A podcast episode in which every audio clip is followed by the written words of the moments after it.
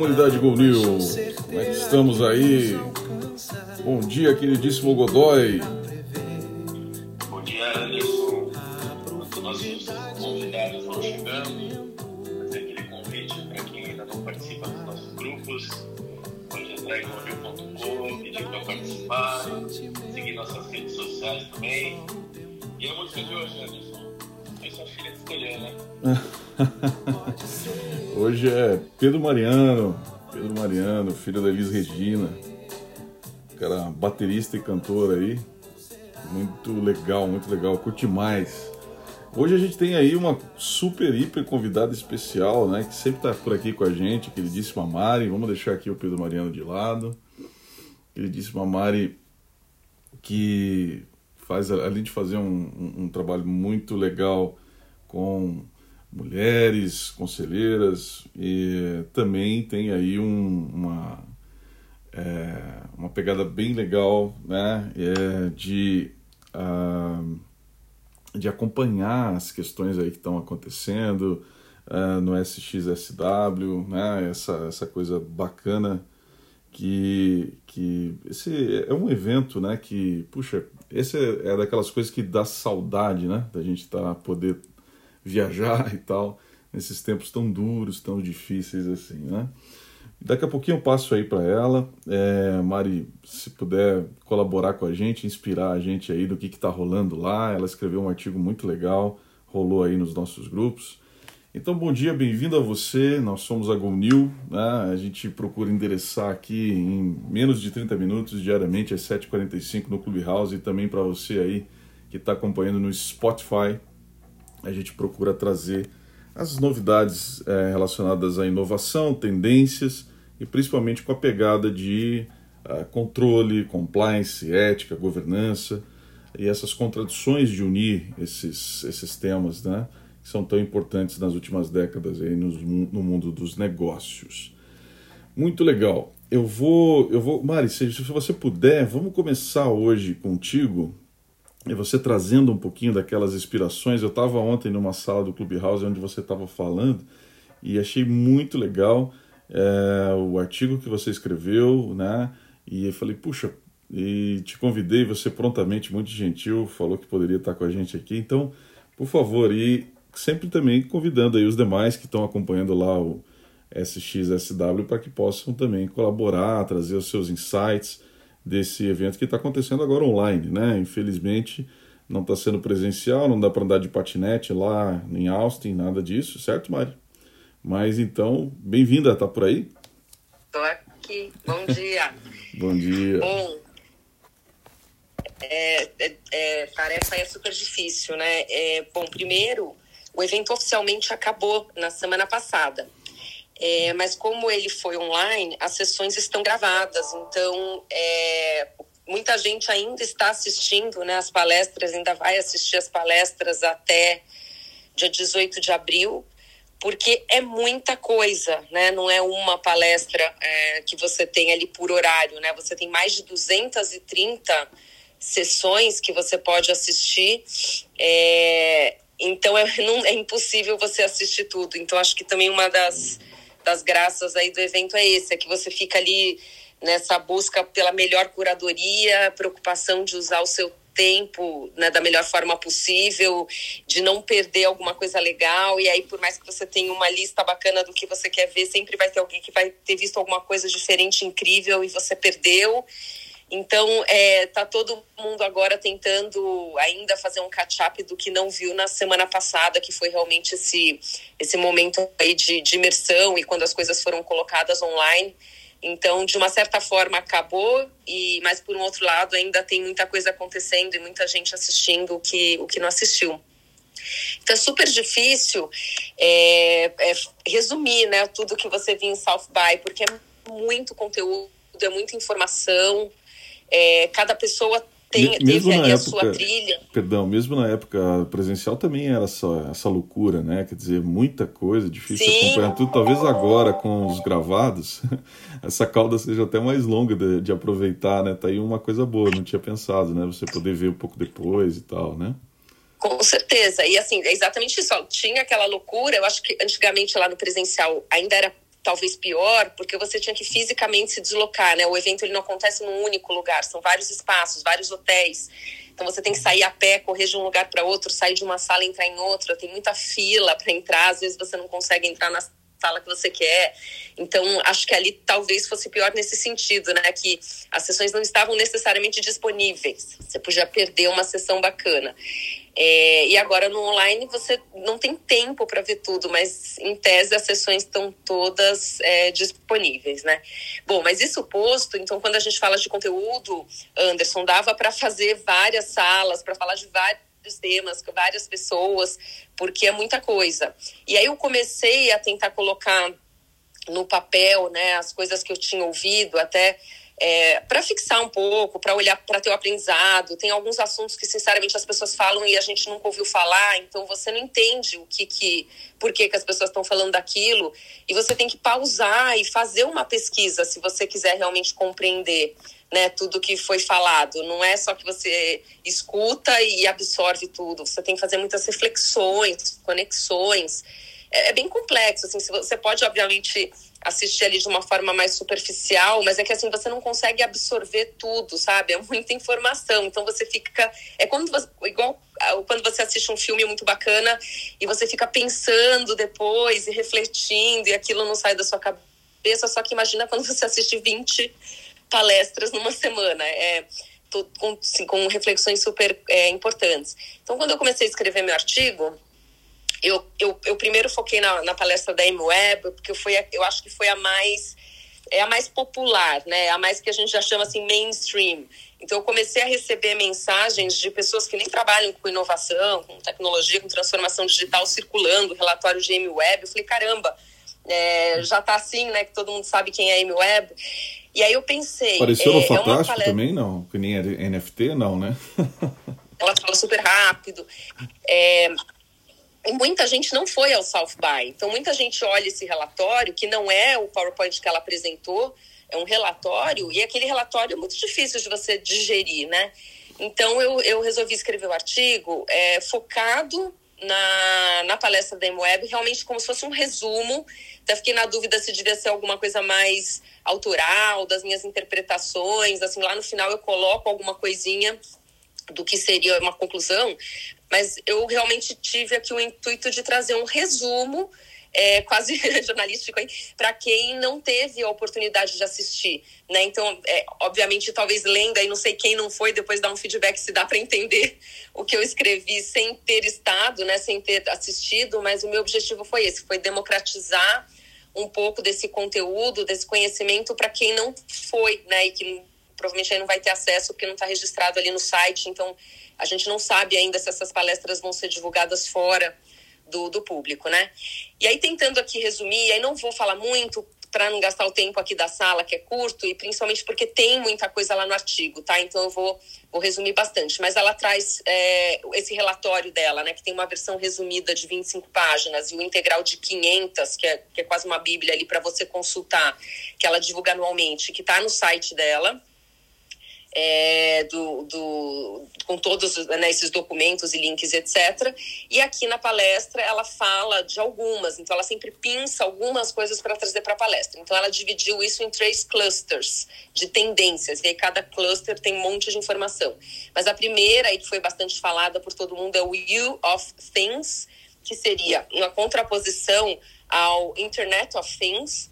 E aí o conceito principal é que o nosso corpo ele, ele produz dados é, assim de uma forma constante e dados muito valiosos. Então, embora isso já tivesse sido trazido na, na, na, edição, por exemplo, de 2019, de alguma forma. Então, por exemplo, se falava muito sobre eu posso estar no supermercado, a hora que eu coloco a minha mão num carrinho de supermercado.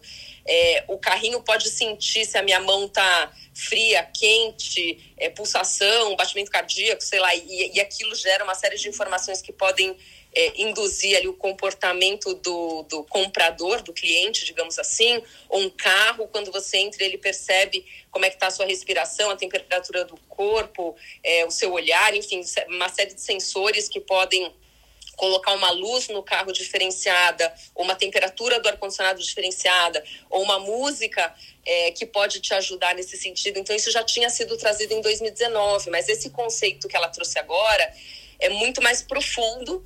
Então, ele traz como a tecnologia pode ser usada para fazer toda essa leitura dos seus dados por meio de wearables, por meio de devices que você pode implantar dentro do seu organismo, ou alguma coisa externa, como, por exemplo, um sensor numa lixeira, um sensor no vaso sanitário, e como isso pode ser usado até de forma interconectável. É, e obviamente turbinado aí por inteligência artificial, machine learning, isso pode ser para melhorar a sua vida ou até para piorar a sua vida. Então, por exemplo, isso pode ajudar você a monitorar e melhorar o seu sono, mas isso pode ser usado por empregadores para monitorar a produtividade dos empregados. Então, quase que, que tem ali um, um um surveillance contínuo de olha você não está trabalhando você está paradão né principalmente para atividades ali mais manuais é, para ajudar você a melhorar seus hábitos alimentares mas eventualmente para te punir se você não estiver se alimentando bem por exemplo sua, o seu valor do seu seguro saúde do seu plano de saúde pode subir porque você não está se exercitando ou porque você comeu é, um pacotinho de, de salgadinho e o lixo reconheceu quando você colocou isso na lixeira então, enfim, ela traz essas várias possibilidades é, e também fala, então, na, ela fala, sempre pontua muito a questão de regulação e ética, né? Então, como é que a gente se protege desses body hackers? Porque, eventualmente, também você pode ter, ela até dá um exemplo lá de uma pessoa que tem um marca-passo que já foi hackeado no passado e que a pessoa pode praticamente shut down o seu marca-passo e você pode morrer se a pessoa tiver acesso àquela tecnologia, né? Ou usar aquela toda, todos esses dados aquela informação para te manipular de alguma forma, como a gente já vê acontecendo em, em, outras, em outros fóruns aí com mídia social e etc, tá? O segundo é um cluster que ela, que ela traz aqui o conceito de Mixed Reality World. E aí, o que, que é isso? Ela traz, traz três conceitos: o de realidade assistida, realidade diminuída e o Digital Extensions. É, esse último, Digital Extensions, tem muito a ver com a criação de avatares, né? E a gente tem ouvido uh, muito falar disso, e ele pode ser um avatar que é, mimetiza o, o, a, a, fisicamente a pessoa, né, as feições, o rosto. Então você tem um vídeo do Trump falando alguma coisa, mas que não foi o Trump que gravou. Pode ser da voz. E aí no Fantástico também domingo apareceu é, um, uma matéria ali de, do, do Fred Mercury cantando em coreano. E ele nunca falou coreano, mas eles conseguem sintetizar a voz dele e, e fazer com que aquela voz fale o que você quer é, e mesmo de uma pessoa já falecida, e até num outro idioma que ela nunca falou. Então também fica uma discussão de a quem pertence aquela voz, a quem pertence aquele áudio. Será que existe uma proteção desse direito é, depois que a pessoa já faleceu, sendo que o conteúdo não é um conteúdo efetivamente gravado, real, do que a pessoa falou antes de morrer. É, você usa, por exemplo, marketplaces que já tem esses avatares para você eventualmente gravar um vídeo para dar treinamento corporativo. Só que em vez de você contratar alguém para dar o treinamento, ou de você usar um profissional da empresa, ou você contratar um ator, enfim. Não, é um robozinho, mas que assim, você olha e você realmente nem reconhece que não é uma pessoa real, e ela consegue falar todo aquele texto, mas além disso, é com, com tecnologia, né? Então a pessoa pode, é, por exemplo, aprender a falar como você fala, com as suas expressões, com seus trejeitos e criar uma interação, inclusive, com pessoas já falecidas, né? Então você tem lá um parente que morreu, de repente você abre um vídeo e ele está gravando uma mensagem falando coisas que aconteceram depois que ele já faleceu. E a emoção que aquilo cria, né? Que gera nas pessoas. E aí o legal é isso, é você ficar imaginando tudo que aquilo poderia, como aquilo poderia ser usado, né, para o bem e para o mal, que essa que é sempre a provocação dela. É, quando ela fala de realidade diminuída, foi um negócio também muito forte, porque a, é a possibilidade de você integrar né, o real com o virtual, por exemplo, você usa um óculos uh, ou um aparelho auditivo que pode suprimir sons ou suprimir pessoas, imagens, objetos da sua realidade. Então você vai num restaurante, você coloca um fone e não escuta o que a pessoa do lado está fazendo, falando, ou você não vê a comida que ela está comendo, se aquilo está te incomodando, mas ela pode também, por exemplo, criar uma bolha social, porque eu posso eliminar da minha visão pessoas é, mendigos ou pessoas que eu acho que não são agradáveis visualmente. é, ou excluir mulheres, ou excluir homens, enfim, você acaba vendo só o que você quer ver. Então, embora tenha uma, um, uma óbvio, uma utilização aí que pode ser legal, até para você melhorar o background da sua live e tirar a bagunça da casa, no mínimo, tem muita coisa ruim também que pode ser gerada a partir disso. E o realidade assistida tem a ver com é, outros elementos que você coloca né, para fazer essa melhoria e a integração do digital com o real. Então, por exemplo, jogos de videogame que foram desenvolvidos por neurocientistas para tratamento de depressão, mas você precisa de uma prescrição médica para fazer isso, e são jogos aprovados pelo FDA. É, ou então, tem até um negócio que eu não sabia, depois eu pesquisei e descobri que existe no Spotify, e parece que nos Estados Unidos já é bastante usado, eu não conhecia, que são os, os sons, né, os barulhos, que, que, que, não é muito agradável, tá meio chato. É o brown noise, pink noise, white noise, blue noise, que são usados para fins terapêuticos também, quer seja para você relaxar e dormir, quer seja para você focar mais no trabalho. Então, nunca imaginei que aquele barulho do avião, que parece, sabe, aquele barulho do motor chato quando você está dormindo Sim. no avião, aquilo muitas vezes pode ser bom, né? Pode te ajudar a se concentrar e funciona quase que como um remédio mesmo. E o terceiro e último aqui, é o, o ela trouxe esse 2020 New World, New World Disorder, tem muito a ver com momentos de pandemia, né? E como, como é, principalmente é, essas, esse ativismo, por exemplo, tem é, mudado o, o, poder. Então, ela fala que as autoridades, né, que o governo se omitiram e, e, e tem que ter um protagonismo maior em diversas situações e que a gente viu que as big techs, por exemplo, ocuparam esse espaço no que ela chama aqui de corporate denial of service, que é, por exemplo, você tirar alguns perfis de Facebook, Twitter, Instagram, é, AWS, ela chama isso também de deplatforming, então você tira as pessoas das redes sociais. Quem tomou essas iniciativas foram as empresas. Então a gente sempre, né, a gente fala até aqui na GoNew, quem vigia, né, quem vigia quem está vigiando, mas é exatamente porque é, as autoridades estão se omitindo nesse tema. Então quando não tem esse espaço, ele é ocupado.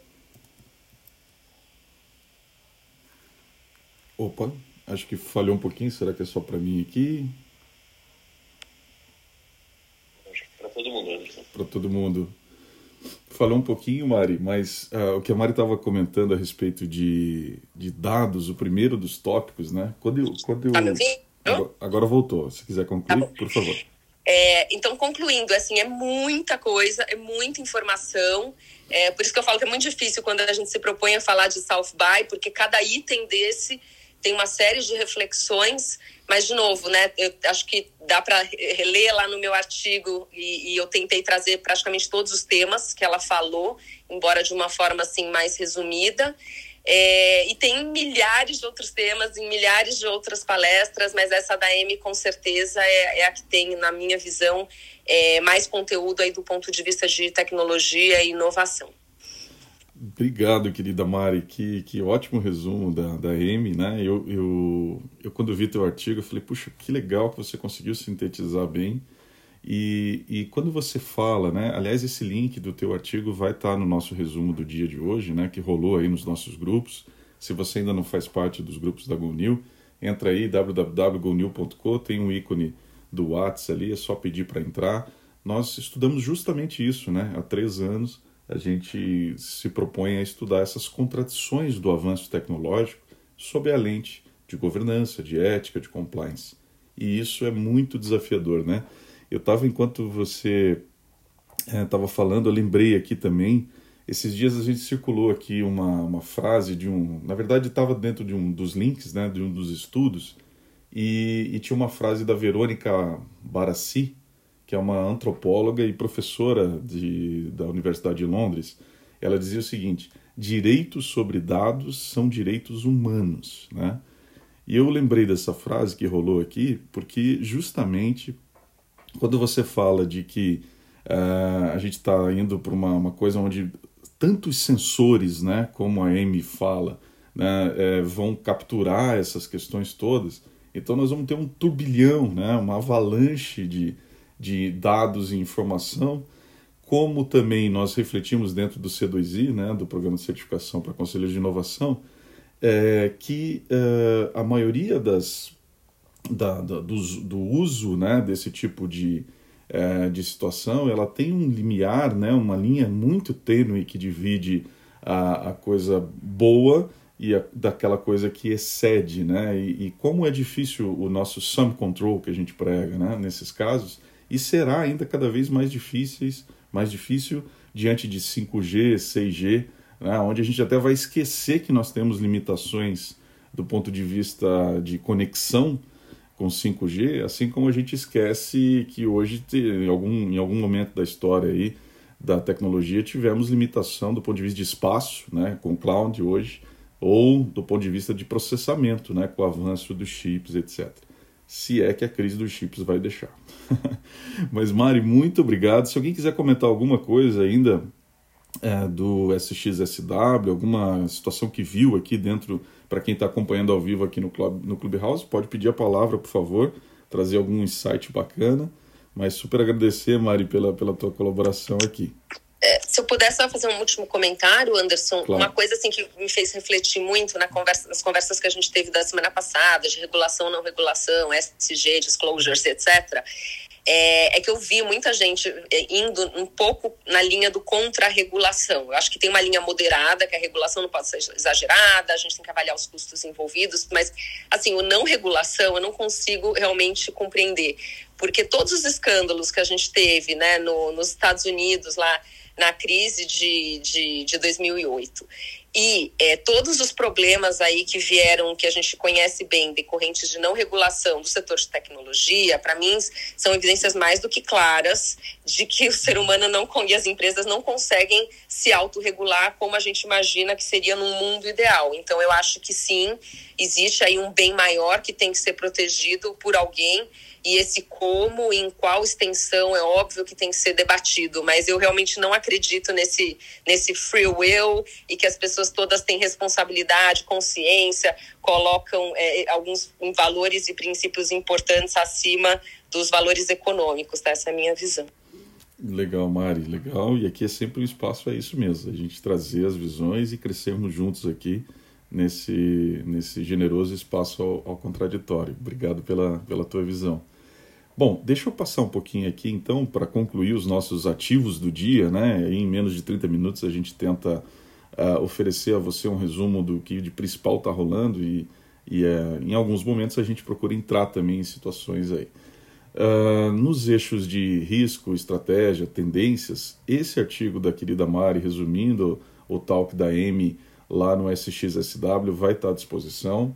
Também nesse eixo, é, o nosso queridíssimo é, Yuval né, vai estar tá lá também. Ele, ele, há quem ame, há quem odeie Yuval, Yuval é, Harari, né, é, mas está é, lá. Ele, inclusive, colocou, saiu um dos artigos reverberando um pouquinho o que ele falou, saiu no Tilt, é, do UOL e uma das coisas que foi falado, que ele falou é falhar contra a pandemia é falta de sabedoria política. Né? Ele já tinha falado isso é, de uma certa forma no, no evento da XP, a gente repercutiu bastante aqui, né? eu escrevi até um artigo sobre isso, uma coluna que saiu na Gazeta. Uh, e agora ele também falou que é preciso discutir ética na formação de desenvolvedores. Né? Alô Gama Academy, do meu querido Guilherme Junqueira, né? Tá aí uma, uma coisa que a gente pode se unir aí, Go New e Gamma Academy, para desenvolver alguma coisa nesse sentido aí, vai ser bem legal. No eixo de datas, tec, é, data, tecnologia e cybersecurity, a gente tem é, uma incrível, sempre trazido pelo nosso queridíssimo Master e, e aliás, premiado Master, né, o, o uh, nas, nas, na curadoria que ele sempre faz com muito carinho aí, ele colocou um, um artigo extremamente assim desafiador aqui de, de ler, de provocador do New York Times que saiu sobre os cientistas que estão criando embriões de camundongo em útero mecânico. Os biólogos há muito sustentam que o feto precisa ser de um útero vivo para se desenvolver. Talvez não mais. Né? Que coisa. É, como o próprio Erlei perguntou e nos indagou aí num dos grupos da GoNew, é, puxa, onde é que vai parar esse trem aqui? Né? Talvez, Mari, tenhamos que dar algum controle para essa coisa aqui, né? da, da, da biotecnologia, enfim. Nova geração do agronegócio desenvolve startups aí para unir campo e tecnologia. Saiu uma nota é, sobre isso no Infomoney, né? então trazendo ali é, pesquisa a, associada às, às startups que estão voltadas no, ao campo, se concentram muito em São Paulo, Minas e Paraná, né? que são aí estados fortes do ponto de vista de desenvolvimento no agro, e aí ele relaciona nesse artigo do Infomoney várias dessas, né, é, várias dessas startups. Uma frase que eu achei interessante ali: muita fazenda não se vê como empresa, né? E essas startups estão atacando essa dor aí, tecnologia 4.0, cabe muito também no, agro, no agronegócio, etc. Acho que vale dar uma olhadinha nesse link vai estar à disposição também, ou você vai direto lá no Infomone para quem tem interesse. Uh, para ir partir para o finalmente aqui do nosso resumo diário, com muito carinho, a Gonil, o time da Gonil prepara essa curadoria aqui é, para você que está acompanhando ao vivo no Clubhouse, para você que acompanha também no Spotify. Uh, no eixo de legal, transparência, ética que nós estudamos, uh, uma notinha interessante aí para quem está no Clubhouse, né? O, saiu uh, que o Clubhouse está sendo investigado, saiu no Money Report. Clubhouse entra na mira de reguladores por invasão de privacidade. Olha só, né? Então, não há nada tão novo, nada tão velho, né? E E esse é mais um só dos, dos, dos, dos episódios aí para a gente estar tá acompanhando, né, do uso de informação, dados, etc., das aplicações. E a gente tem que estar tá muito vigilante aí. Ah, nesse, nesse ponto aí, Anderson, só para complementar, são dois grandes pontos. Né? Um é se, se, se o Clubhouse estaria ou não sujeito às normas europeias, e principalmente na França, então, é uma questão de escopo aí de atuação e legislação. E o outro é sobre essa funcionalidade de você abrir os seus contatos para o aplicativo. Eu, por exemplo, nunca abri. Eu, eu sou super cuidadosa com isso e acho que independe de regulação, né? Acho que são aqueles cuidados que a gente tem que tomar mas o, a matéria, pelo menos, versa sobre esses dois pontos, tá? Só, só contribuindo. Legal, legal. Assim que saiu, eu escrevi também uma coluna, né, dizendo dos desafios sobre o é, éticos e de, de controle do, do Clubhouse. Então tem uma, uma coluna nossa também é, que tá, tá vinculada aí, falou sobre isso. Uma das coisas que eu citava é a dificuldade de você monitorar, né, também, né? É, quer dizer, como que como que se alguém entra e, e, eu não tenho o artefato, né, do, como eu tenho do, do, de, um, de um posting que ele propaga, né? Eu tenho isso em áudio e em áudio, por exemplo, se entra quem aqui agora e muito pontualmente coloca uma, uma coisa que, sei lá, eventualmente é um crime é, é contra alguma coisa e fala alguma coisa indevida, o monitoramento disso é muito mais difícil e tal, né? Porque tem que ser vasculhado e tal, né? Enfim, vamos, vamos acompanhando aí essas novidades e os desafios de, de trazer é, algum controle para isso. Saiu também uma matéria do, do Google, né, que foi assim, repercutiu muito essa coisa ontem, do Google tá planejando, né, a matéria no The Hustle, é, dizia o seguinte, o plano do Google para interromper o ensino superior, né, é um pouco forte aqui, né, afinal de contas, é, ele, ele, eu acho que dá para tudo tem espaço, né? E não é bem assim. Mas o fato é de que há muito tempo, né, se noticia essa coisa de que a, a, a academia e principalmente a graduação, do, da maneira como a gente entende, né, é, ela está com desafios porque uh, quatro anos ali estudando uma determinada coisa, sendo que hoje você pega aí um, um estagiário é, de, que entende de Python e ele em, é, em, sei lá, seis meses usando Python e um ou dois anos trabalhando em cima disso com alguma experiência já ganha aí 5, 6 mil reais, né? Quer dizer, então esse é um baita de um, de um, de um desafio aí. E essa matéria acho que vale dar uma olhadinha também com a, a são três certificações, né, que o Google está oferecendo, uma em gerenciamento de projetos, outra em análise de dados e outra em UX, né? E, e aí ele é um passo assim diferente, importante, que muitos têm entendido isso como uma, uma, uma nova forma né, de desenvolver aí o estudo, dado essa questão da, da, da academia e dos modelos que estão assim de formação convencional, talvez um pouco superados. Vamos ver, vamos acompanhar. Fechando aqui, uh, eixo Capital Accounting. É, bom, tem um maluco aí, comediante, que é, vendeu a ponte do Brooklyn como NFT, né? Então, NFT agora está no Fantástico, está aqui é, em todas as, as, coisas e a gente está sempre acompanhando essas questões, né? Aliás, saiu a primeira plataforma brasileira também de NFTs focada em música. Esse é um, um outro link que está aqui também, vai estar tá nos nossos resumos. Entra lá, www.gonil.com, você recebe toda essa curadoria aí, com as coisas mais interessantes e outras inquietantes, né? É, que a gente tenta trazer aí, que circulam nos nossos grupos e em outros também, né? O Radar da Gonil aí está atento a tudo que está acontecendo nessas contradições de conectar o mundo, né? E para fechar aqui, a, a, iniciativa do dólar digital que preocupa a Wall Street, né? Saiu também uma matéria interessante sobre isso uh, no Money Times, né? Uma das coisas faladas aí é, é que essa, essa questão da, da, da, das moedas digitais de Banco Central e, e, e, do próprio. Aliás, tem uma outra também, né, a matéria que saiu aqui da batalha dos bancos digitais e tal. Então, tudo que está envolvido no, na questão do, da moeda digital, seja oficial ou não, é, com o avanço dos bancos centrais, essa coisa ela, ela pode ser é, bem diferente, né? não só para as moedas tradicionais, mas também para todo o mercado, porque na medida em que o Banco Central ele tiver direto em contato com a informação das pessoas, ah, a gente já refletiu aqui um pouco disso, mas eu acho que tem uma mudança significativa, né? A tal ponto que isso está sendo comparado por alguns especialistas, a corrida dessas moedas digitais oficiais, né, por mais de 80 países no mundo hoje, está sendo comparado até a corrida espacial aí, né? Vamos que vamos, vamos acompanhando. Esses links também estão disponíveis aí para você estar. Tá...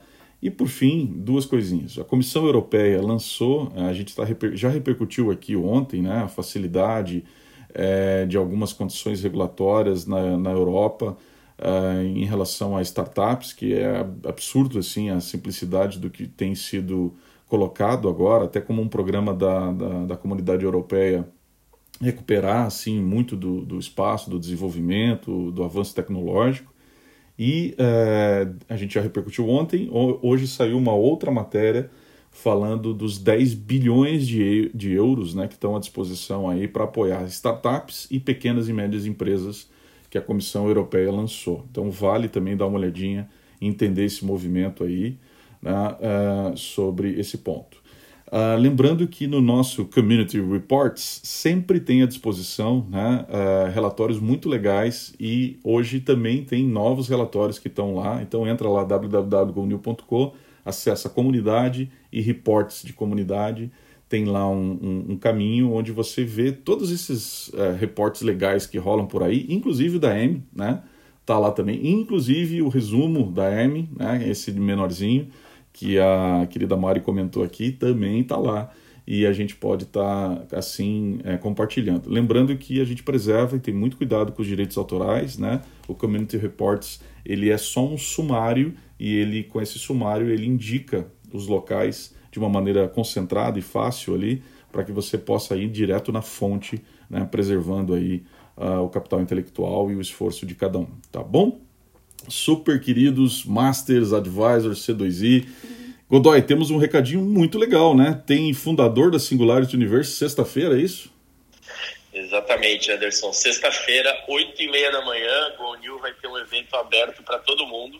Então, quem quiser participar e discutir um pouquinho de novo poder, fake news, redes sociais, micropoderes, a gente vai estar às 8 e meia da manhã falando com Salim Ismail, né, fundador da Singularity, Paul Hilder, um dos articulistas do documentário Privacidade Hackeada, Madeleine Laxo, jornalista é, da Gazeta do Povo, e com o grande Francisco Milagres, Master e conselheiro de inovação C2I.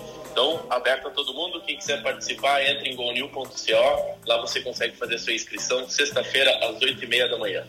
É isso aí, galera. Bom dia. Vamos encerrar com Pode Ser, do Pedro Mariano, filho da Elis Regina. Pra gente curtir e ter um bom dia para todo mundo aí. Fiquem bem, queridos. Até amanhã, 7h45 no Clubhouse.